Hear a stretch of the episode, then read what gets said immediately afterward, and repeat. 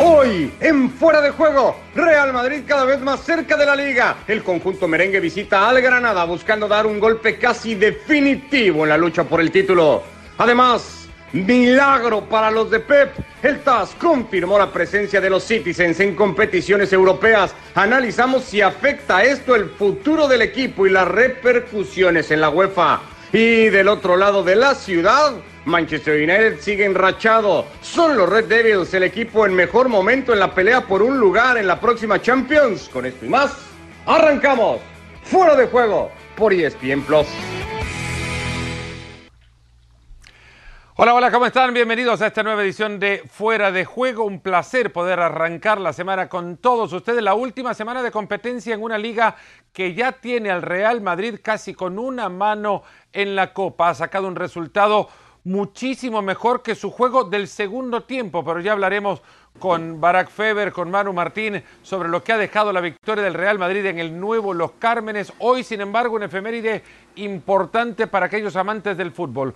Un día como hoy, pero 13 de julio de 1930 se inauguraba la primera Copa del Mundo en Montevideo, Uruguay. Dos partidos, Francia ante México y la selección de Bélgica enfrentando a los Estados Unidos. Y rápido para comenzar, antes de meternos en el Madrid, Barack, tu mejor recuerdo de un mundial, ¿cómo estás?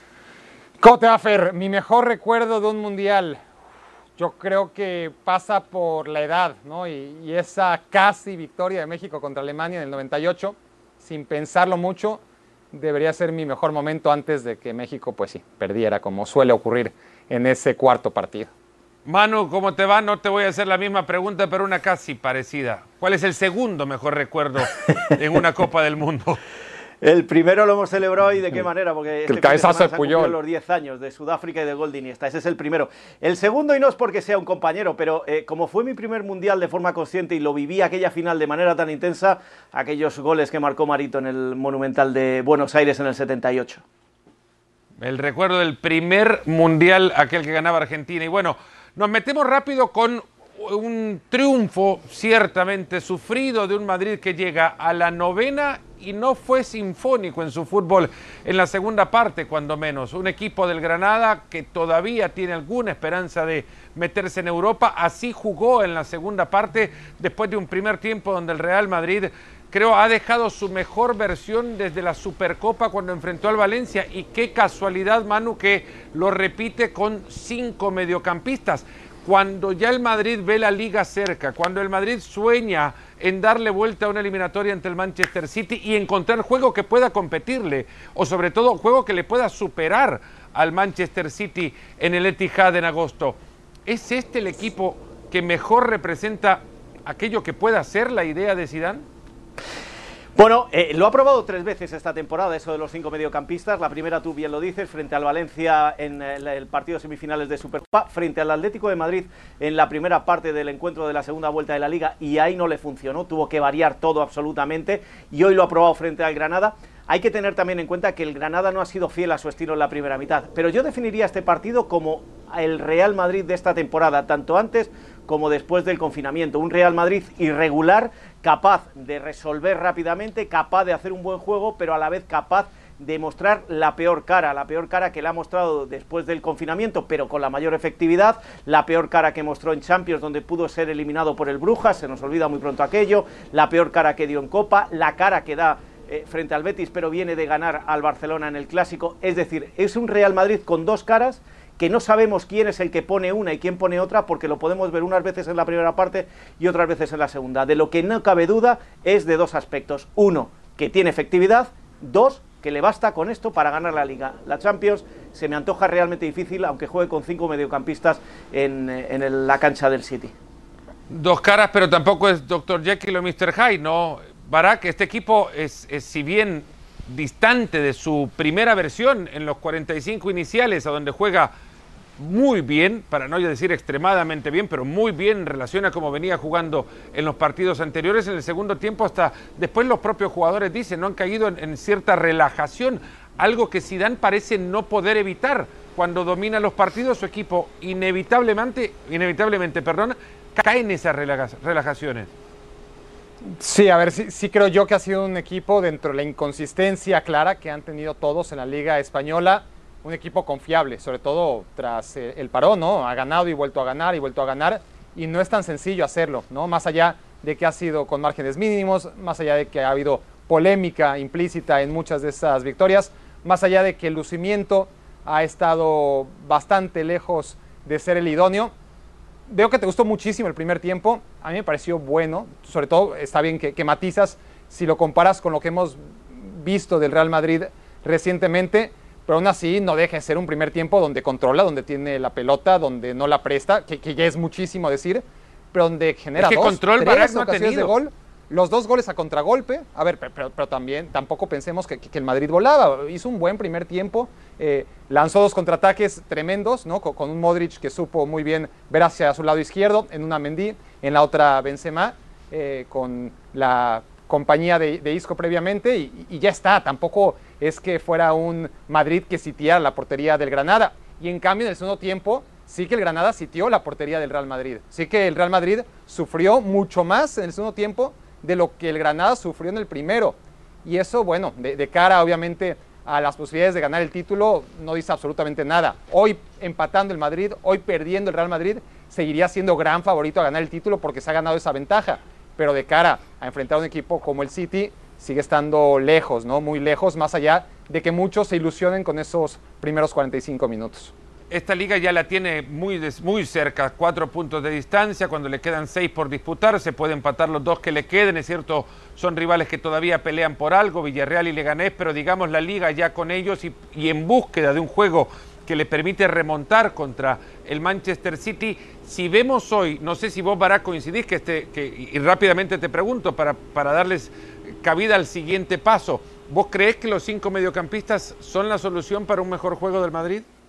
Yo creo que sí. A ver, la Bueno, solución. quedándonos pasa, en eso, me quedo, me- me- me quedo con eso nada más para preguntarte ahora, Manu, y luego Barak, voy con vos con la misma pregunta. ¿A quién sacás si entra Hazard? Pues es una buena pregunta, pero eh, eh, yo no veo regular a Isco, por ejemplo. Hoy ha hecho una buena primera parte, en la segunda parte ha desaparecido. Modric llega muy cansado, aunque lo está haciendo muy bien. Yo no confiaba en este Modric que se recuperara después del desastre de la temporada pasada, pero Modric llega muy cansado a esta recta final. Yo al que nunca quitaría sería Casemiro y entre Cross y Modric a lo No, mejor claro. tendría ahí un espacio y posiblemente también Valverde. ¿eh? La- le ha sentado muy mal el confinamiento a Valverde, pero más allá de los cinco eh, centrocampistas, que yo sigo insistiendo y Somos, hago esta somos algo pregunta. injustos, Manu, cuando decimos que le, sentido- le ha sentado mal cuando también se ha convertido en padre recientemente. Bueno, pe- Bueno, pues le, le ha sentado muy bien ser padre y le ha perjudicado en su fútbol cuando me parecía uno de los mejores jugadores de la temporada irregular del, del Real Madrid. Pero dicho esto, yo, eh, el Madrid va a ganar la liga, el Madrid va a plantar pelea frente al City a pesar de la ausencia de Sergio Ramos, el Madrid todo lo que queráis. Pero yo sigo preguntando cuál es el estilo real de este Real Madrid, porque eh, sí, contra el Valencia le funcionó, pero contra el Atleti no, y hoy lo ha funcionado solo la primera parte, los cinco mediocampistas. Que no nos confiemos que ese es la solución del Real Madrid, porque no sabemos dónde está esa solución del Real Madrid. Para mí, la clave, además de lo de Casemiro que he dicho, yo creo que es la defensa. Tener a Courtois como empezó, lo mal que empezó y lo bien que va a acabar, tener a un Ramos que no va a estar en Manchester, yo, que por- yo creo que por ahí pasan muchas de las cosas que han hecho a este Madrid campeón de liga, pero que sigue mostrando carencias. Y cuidado, cuidado no se caiga en el error que se lleva cayendo durante los últimos años. Títulos que tapan problemas. Tres Champions seguidas, no se renovó el equipo, se lleva sufriendo dos años. Con lo cual, cuidado, no se gane esta liga y por haber ganado la liga se piense que este equipo es el Brasil del 70. Barak Feber, contame vos, ¿a quién sacás? Yo creo que Valverde está para verlo desde la banca, ¿no? Honestamente, no está al nivel de la primera vuelta. Ya antes del confinamiento venía, que era natural, ¿eh? A ver, la explosión de Valverde fue uno de los primeros argumentos, si no el número uno, que le pe- permitió al Real Madrid en la peor época de la temporada mantener el paso y, y no descolgarse del Barcelona. Era el mejor jugador del Madrid. Antes del confinamiento ya tuvo un bajón natural, tras el confinamiento, por las razones físicas, deportivas, personales, lo que sea, me parece que es el candidato natural, ¿no? Para regres- regresar al campo en algún momento, pero desde la banca por, primero, galones y segundo, por momento de juego. Mañana, después de 34 días, no habrá fútbol en la Liga de España y eso ya es una gran Qué novedad. eh, es una gran novedad después de una seguidilla que le ha permitido a la liga terminar ya en esta semana con dos fechas nada más, un torneo que, y termino con esto, el repaso de la liga, el Real Madrid no merece perder y por el otro lado el Barcelona tampoco merece ganar. Hablando de victorias y en un día en el que ni siquiera jugó Ricardo Puig, hoy Manchester City ha ganado y creo su partido más importante de la temporada, por lo menos hasta ahora. Sí, ¿qué tal? ¿Cómo estás, Fer? Eh, Manu, Barak, eh, saludos a todos. Sí, un triunfo que tenía cierta aire de confianza de obtenerlo eh, el entorno del City. Por lo menos así lo habían manifestado. No sé cuánto de dientes hacia afuera o realmente había un convencimiento interno de que este fallo se podría dar a su favor. Creo que somos muchos los sorprendidos de que básicamente se haya borrado, porque si bien queda una sanción económica casi ridícula para pagar porque encuentra el TAS que había argumentos para castigar al City, no lo suficientes para castigarlo como pretendía hacerlo la UEFA, sobre todo con la exclusión dos años de, de sus competiciones. Sí, termina siendo un triunfo importantísimo eh, que le da viabilidad al multimillonario proyecto que sigue apuntando a eso, a la competición europea y no necesariamente al torneo doméstico, por más que este ya se haya ganado muchas veces y sea un protagonista habitual, el City y el candidato más natural, a, reserva de lo que ha hecho el Liverpool las últimas dos temporadas, siempre para ganarlo, pero sí es lo que quería el equipo de Guardiola y es lo que ha conseguido. Otra cosa será si es con justicia o no,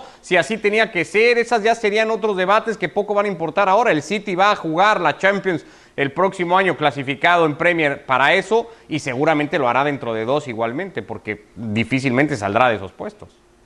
El Tribunal de Arbitraje del Deporte hoy ha revocado la sanción de la UEFA, le permitirá al Manchester City, como bien dice Ricardo, jugar las próximas dos ediciones de la Champions, una multa de 10 millones de euros por considerar que no eh, favorecieron en nada las investigaciones, pero una digamos, palmadita a la mano nada más para el eh, City Group que ahora continuará con un proyecto que evidentemente tiene ahora en semanas nada más, Manu, un partido importantísimo que al margen de todo lo que ahora se habla, era el partido que el Manchester City quería ganar para poder seguir adelante en esta edición de la Champions, pero les cambia todo el panorama a todo el mercado, incluso saber que el Manchester City será jugador de Champions en la edición que viene, Manu. Absolutamente, absolutamente. El hecho de que vaya a jugar la Champions el año que viene, porque se podía pensar que, eh, como había sucedido con Madrid, con Barcelona, le podían quitar un año de sanción.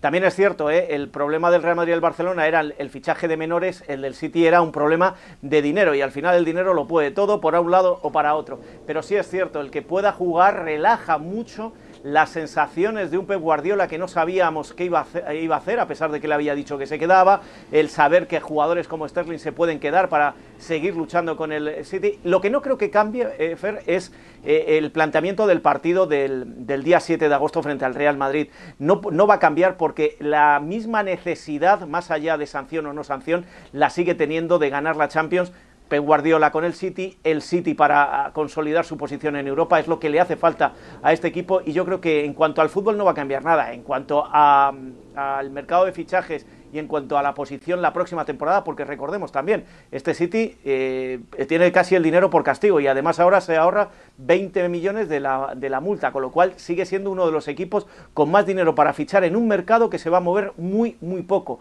Ojo a eso, porque el City sí que puede romper la baraja después de esta situación. Y quiero decir dos cosas. Una, el ridículo de los abogados de UEFA es espantoso, hasta tal punto que no se ha, no se ha publicado todavía los argumentos de, de, esta revocación, Primero porque tienen que estar de acuerdo las dos partes para que se haga público. Dudo que la UEFA quiera mm, quedar en ridículo como ha quedado después de lo sucedido esta mañana en Europa. Y por otro lado, las quejas de Javier Tebas, el presidente de la Liga en España, que ahora pone en duda al Tribunal de Arbitraje si debe ser el árbitro del deporte mundial. La justicia es buena cuando nos da la razón y mala cuando nos la quitan, según estas palabras de Tebas, porque no se acordó cuando al Real Madrid y al Barcelona les redujeron la sanción y aplaudió las decisiones de aquel, de aquel tribunal. Barak El Taz ha revocado esto diciendo que hay causas en algún momento en las que no se incumplió al reglamento del fair play financiero y en consecuencia no se pudo probar desde UEFA con argumentos suficientes que estas causas existían en, la denuncia inicial o en la sanción inicial y luego hay otras que han eh, pasado su tiempo, que ya habrían prescrito Falta todavía la resolución a la que ya se menciona, Manu, para conocer cuáles de estas causas son las que UEFA no presentó suficientes argumentos y a cuáles eh, UEFA presentando las causas ya había prescrito las mismas, se habían pasado el tiempo del estatuto de limitaciones, que eran cinco años según el reglamento del, eh, del fair play financiero. Lo que hace todavía más increíble esto, ¿no? Porque ¿quién hace estas regulaciones? La UEFA. ¿Cómo la propia UEFA puede desconocerlo? ¿no? Es decir, la UEFA lo escribe.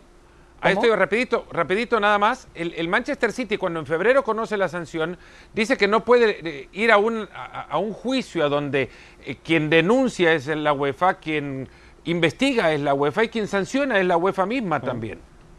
Bueno, pues por, algo es afiliado de la UEFA, es decir, ¿quién lo va a hacer si no? Y por eso está después un tribunal de arbitraje deportivo que está por encima de la UEFA y que le ha dado no la razón al City, porque no se la ha dado, pero sí que no le ha dado la razón a UEFA, que, no es lo mismo, ¿no? Se entiende. Ya lo decías tú, esa brecha de cinco años, al parecer, porque todo tiene que ser con la cautela de no conocer el documento, ¿no? Sino lo trascendido, las cosas principales y lo que estará por desvelarse una vez que tengamos más acceso a la información. Pero por ahora sabemos eso. Y a final de cuentas, es tremendo el papelón de la UEFA cuando ellos mismos son los que establecen los criterios de sanción, el puente este de cinco años, y después que, se les haya ido así de las manos, por lo menos llama mucho la atención. Eh, realmente es un caso escabroso que tiene que ser analizado desde muchos ángulos, porque al final es una batalla de poder entre dos frentes sumamente poderosos, los ricos de toda la vida que quieren mantener ese estatus, los recién llegados en ese sentido que se han ido devorando parte del pastel que pertenecía a los clubes más tradicionales, pero que también han sabido valerse de la gran diferencia en la repartición de ganancia respecto a los equipos pequeños o, más modestos, y eso es lo que les ha hecho cada vez más fuertes. Así que tampoco es una historia de buenos y malos, sino es una historia de dos frentes opuestos, dos frentes interesados por el dinero, y ha ganado el nuevo rico sobre los ricos tradicionales, nada más. Victoria legal para el Manchester City, Ricardo, pero al margen de esta, bueno, apegados incluso a esta victoria legal, hay unos que, sentirán que ha sido una derrota deportiva, cuando menos un fuerte baldazo de agua fría para equipos que estaban esperanzados en contar con esa plaza en la tabla de posiciones de la Premier League para poder entrar así a la Champions sabiendo que el Manchester City no habría estado. Ahora, volviendo a jugar en la Champions la próxima campaña con el Liverpool ya campeón, quedan Chelsea, Leicester, Manchester United, hoy momentáneamente ocupando la cuarta posición. ¿A quién ves como el gran perjudicado en la tabla de posiciones? Y hasta el Wolverhampton, que alguna esperanza tenía, dependía de tropiezos de Leicester, que se dio de un tropiezo que relativamente se, se terminó dando hoy en Old Trafford por cómo estaba el partido y cómo se lo terminan sacando o empatando al menos al Manchester United, que en el camino se termina dejando esos dos puntos que le permiten, cuando menos matemáticamente, al equipo de Nuno Espíritu Santo seguir ahí sabiendo que alguna esperanza tiene, aunque ya cada vez más remota por eh, esas dos derrotas que había acumulado.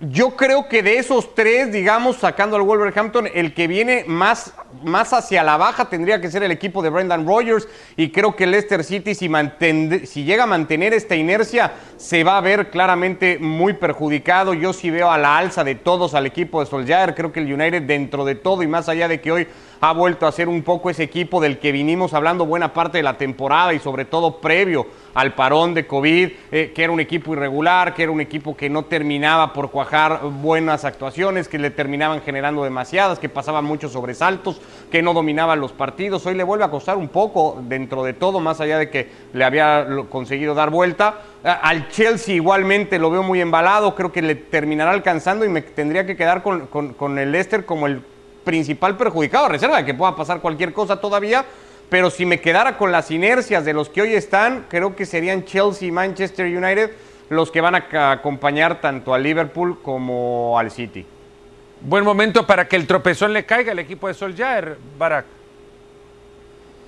Sí, a ver, a final de cuentas, el United ya tenía acariciando el tercer puesto, ¿no? Era dejarle el problema al Leicester y, al Chelsea. Todavía hay mucho por jugarse, ¿no? Eh, la liga inglesa todavía puede dar muchos eh, idas y vueltas en lo que queda de temporada, pero la inercia, más allá de que hoy haya perdido puntos el United y que haya merecido perderlos, porque una cosa es perderlos en el último minuto, pero no está peleado con las sensaciones que había dejado el United. No, no, fue un equipo hoy que mereciese ganar. pero sí ha sido un equipo que ha estado en gran forma en los partidos anteriores, que ha repetido alineación una tras otra y es parte de la gestión que, que Solskjaer tendrá que ir viendo, ¿no? Eh, tendrá que empezar a rotar y confiar en aquellos que todavía no le han rendido tan bien. Pero yo creo que el United, más allá de que ahora está más caro apostar por la Champions League, porque hasta ayer creo que la gran mayoría dormimos pensando que el quinto puesto va a bastar, el United tiene dos vías. Y para mí, más allá de que es candidato, como dice Ricardo, número uno a ser el tercer lugar de esta Premier League, tiene una segunda. Y para mí también es candidato número uno para ganar la Europa League. Ahí no sé, ¿eh? porque ahí está el Wolverhampton, ahí sí también está el equipo No, eh, los de, dos de Raúl los Jiménez y compañía. ¿eh? calendario un poco, Manu. A- al Manchester United le quedan tres partidos. Dos son finales por puestos Champions en la tabla de Premier y otro es contra el West Ham que se está peleando la permanencia, que ya Claro. sabemos cómo pelean este tipo de equipos. Le tocan Chelsea primero, West Ham y cierra con el Leicester. Claro, ese, ese es el ingrediente que yo quería introducir, además de los tres que le quedan, que tú lo has dicho bien, vaya tres huesos que le quedan y dos son rivales directos por esa posición, repasemos de dónde viene y a quién se, han- se ha enfrentado después del parón. Y se ha enfrentado en casi todos los casos a equipos de la parte media-baja de la tabla. Y cuando empieza a llegar la recta definitiva y final es cuando empieza a acusar el cansancio porque ha rotado muy poco contra equipos menores, cuando ha estado jugando con la alineación titular Solskjaer y ahora cuando tiene que contar con los mejores, le llegan también los mejores rivales. Eh, creo que para mí es favorito por lo que hemos visto después del parón, pero cuidado, eh, todavía va a dar muchas vueltas estos tres partidos que le quedan no solo al United, sino a todos los rivales por meterse ahí arriba. Cuando se piensa que una liga se termina, ¿no? Como el caso del Liverpool, que hace rato sabíamos que iba a quedarse con la Premier League en esta temporada, todas las otras ligas que dentro de la misma competencia se empiezan a, destapar, como la de la permanencia, por ejemplo, también en Inglaterra, en algún momento ya llegaremos a hablar, pero el Norwich City le ha dicho adiós ya al Championship y Barak rapidito nada más, no estaba en el guion para hablarlo, pero el Leeds United está a un paso nada más. Está ahí, ¿no? Ahora vamos a ver si Marcelo Bielsa va a llegar a la, Premier League, porque no podemos dar por hecho, ¿no? Eh, Sí podemos dar por hecho que Leeds va a jugar la Premier League el año que viene. Marcelo Bielsa bajo contrato nunca es garantía. Ojalá nos podamos dar ese privilegio, ojalá nos lo regale Bielsa de verlo en la Premier League, pero hasta que no arranque la Premier League, la noche previa a la jornada 1 de la temporada 2020-2021, nada es seguro. Y es cierto, lo que le queda al Leeds United es esperar que Bielsa pueda seguir con ellos. El proyecto piensa mucho en él, lo quiere tener ahí. Y, y hablaba de Leeds United como eh, el equipo que puede ahora, o que está por lo menos más encaminado a reemplazar al Norwich como eh, equipo de Premier para la próxima temporada. Saltamos a otra liga, nos vamos a Italia, donde el torneo da, la sensación, eh, por lo menos Ricardo, no se, no se ha definido, le quedan fechas aún. El, la Juventus ha empatado su partido ante el Atalanta, ya podemos hablar de cómo, si lo merece o no. Y hoy termina ganando el Inter, que recupera el segundo puesto porque la Lazio parece no quiere, que, no quiere competir. Sí, es que vuelve a pasar lo que en, en años anteriores habíamos visto, o a lo largo de estos ya serán nueve años, porque yo ya no tengo dudas de que la Juve volverá a levantar el Scudetto. Eh, hemos visto, le pasó a la Roma en su momento, le pasó al Napoli también, cuando todos ellos trataron de ser el que emparejara la carrera con la Juventus y más tarde que temprano, a, a veces pasaba antes, a veces pasaba después, a veces llegaba sentenciado todo a la segunda vuelta del campeonato. Ahora digamos que tardó un poco más, pero a la hora buena al final a los demás le- les termina por no alcanzar y la Juve como sea, porque tampoco es la primera temporada en estos nueve años en los que saldrá campeón de Italia, en donde a lo mejor su nivel de juego o lo que ofrece en el campo no termina por cumplir la expectativa que algunos podrían poner, creo que más ahora que había llegado Sarri y que era una temporada más con Cristiano, más asentado también y más eh, metido con el equipo, esperaban verlo. Al final del día le va a terminar alcanzando para eso a la Juventus. No sé si para algo más. Ya no le alcanzó tampoco en la Copa porque como sea la terminó perdiendo con el Napoli.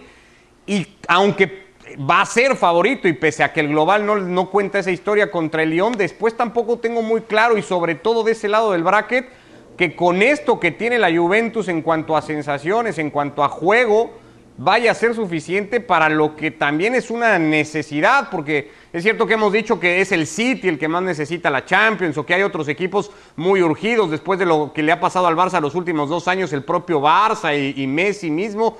La Juventus no está muy lejos de que sea ese el título europeo eh, el que marque la temporada de éxito y fracaso, más cuando ya tienes tantas eh, ligas acumuladas ahí.